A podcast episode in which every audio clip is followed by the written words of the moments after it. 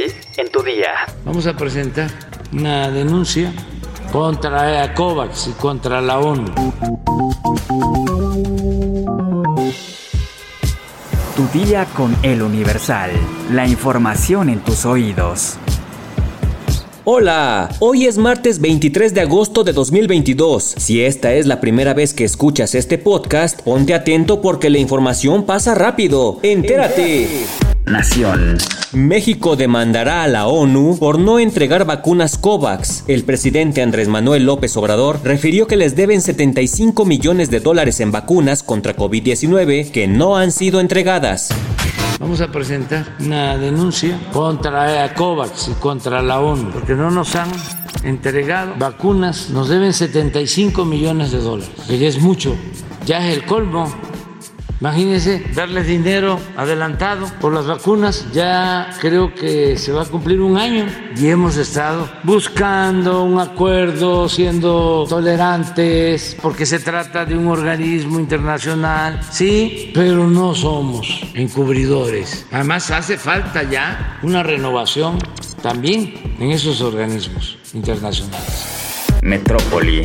El jefe de la policía capitalina, Omar García Harfuch, rechazó rotundamente las versiones que lo señalan de haber participado en una reunión para fraguar la verdad histórica en el caso de la desaparición de los 43 normalistas de Ayotzinapa y las calificó como absurdas. A través de su cuenta de Twitter, el titular de la Secretaría de Seguridad Pública de la Ciudad de México indicó que espera que quienes llevan las investigaciones detengan a quien hizo daño a los jóvenes en lugar de arruinar vidas y reputaciones de los que sí hacen algo por nuestro país todos los días. Esto luego de que tras la detención de Jesús Murillo Caram, ex titular de la entonces PGR, han sido varias las voces que señalan que hay más figuras claves relacionadas al caso Ayotzinapa. Por su parte, la jefa de gobierno Claudia Sheinbaum respaldó a García Harfuch, aseguró que es un hombre íntegro por lo que se quedará al frente de la dependencia. Omar García, desde que se integró al gobierno de la Ciudad de México, ha desempeñado un papel excepcional y varias veces ha dado la explicación de que él en ese momento no estaba en el estado de Guerrero, lo ha dicho públicamente en distintos momentos. Es muy importante decir que en la Ciudad de México y desde que él se integra, porque además es un hombre íntegro, eh, nosotros ponemos siempre por encima de todo el respeto a los derechos humanos y el trabajo que hacemos siempre es con base en las convicciones que tenemos, que es respeto a los derechos humanos, seguridad a la población, pero por encima de todo siempre la verdad y la justicia. Estados. La tarde de este lunes 22 de agosto, el reportero y columnista Freddy Román Román fue asesinado a balazos cerca del centro de Chilpancingo, en Guerrero. Con su muerte, ya suman 15 periodistas asesinados en el país en lo que va de 2022, siendo el segundo en este estado. De acuerdo con el reporte policíaco, alrededor de las 5 de la tarde, en la calle Valerio Trujano, hombres armados atacaron a balazos al periodista cuando abordaba su automóvil. Román Román fue reportero de varios medios de comunicación Además, era director y propietario del periódico La Realidad y actualmente publicaba en distintos medios y redes sociales su columna La Realidad Escrita. Su última publicación fue este mismo lunes, alrededor de las 3 de la tarde, donde criticó que el gobierno de Andrés Manuel López Obrador no esté incluyendo en la investigación del caso Ayotzinapa al expresidente priista Enrique Peña Nieto. Cartera. La mayoría de las quejas se concentran en Aeroméxico y en el aeropuerto de la Ciudad de México. Ahí es donde más quejas se han presentado. Como Aeroméxico, igual que todas las líneas aéreas nacionales y extranjeras, son parte de Concilia Express, se realiza una llamada tripartita entre un funcionario de Profeco el consumidor y un representante legal de la línea aérea en promedio se resuelve en menos de 15 minutos.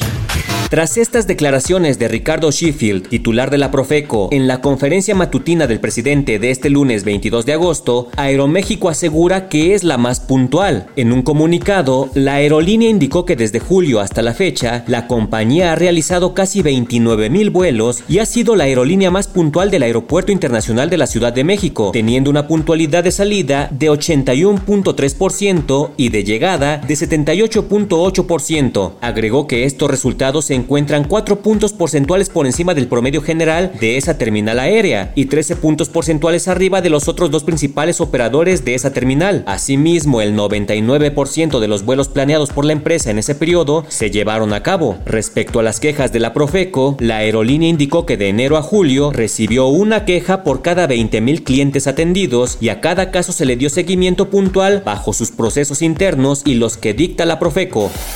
Espectáculos. Tras las acusaciones por acoso y abuso de poder que varias mujeres hicieron en contra del tenor Plácido Domingo, un nuevo escándalo ha envuelto al cantante luego de que salieran a la luz unos audios que lo involucrarían con la secta Villa Crespo, un grupo que se dedicaba al robo y a la explotación sexual, entre otros delitos, en Argentina. En dichas grabaciones que se dieron a conocer tras una investigación de las autoridades argentinas, se puede escuchar al tenor mientras sostiene una conversación con una mujer llamada Mendy y el líder de la organización delictiva, Juan Perkovitz. Esto para pactar un encuentro íntimo durante su visita a aquel país en abril pasado. La semana pasada, el intérprete ofreció varios conciertos en tierras aztecas y fue precisamente después del show que ofreció en Monterrey donde fue cuestionado por su presunto vínculo con la llamada secta del terror. Lejos de negarlo, Plácido Domingo reconoció que sí se trata de su voz, pero se deslindó de cualquier situación que pudiera comprometerlo, pues él no sabía a lo que se dedicaban esas personas. Además, aseguró que se siente muy triste pues se trataban de personas a las que conocía desde hace años y quienes solamente se aprovecharon de su amistad. Me da tristeza cuando has tenido amigos por muchos años y te das cuenta que te han usado, agregó el tenor.